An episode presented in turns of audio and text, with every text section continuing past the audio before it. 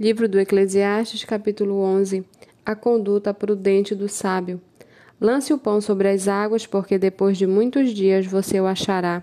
Reparta com sete, até mesmo com oito, porque você não sabe que mal sobrevirá à terra. Se as nuvens estão cheias, derramam chuva sobre a terra.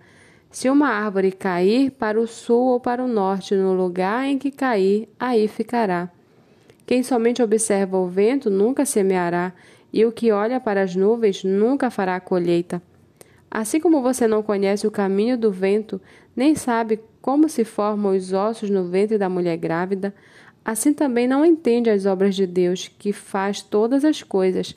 Semeie a sua semente de manhã e à tarde não fique de braços cruzados, porque você não sabe qual irá prosperar, se esta, se aquela ou se ambas serão igualmente boas. Doce é a luz e agradável aos olhos é ver o sol.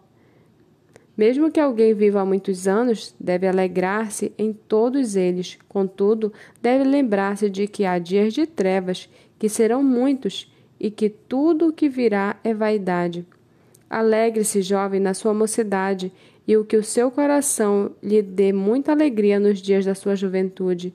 Ande nos caminhos que satisfazem ao seu coração e agradam aos seus olhos. Saiba, porém, que de todas essas coisas Deus lhe pedirá contas. Afaste do seu coração a mágoa e remova do seu corpo a dor, porque a juventude e a primavera da vida são vaidade.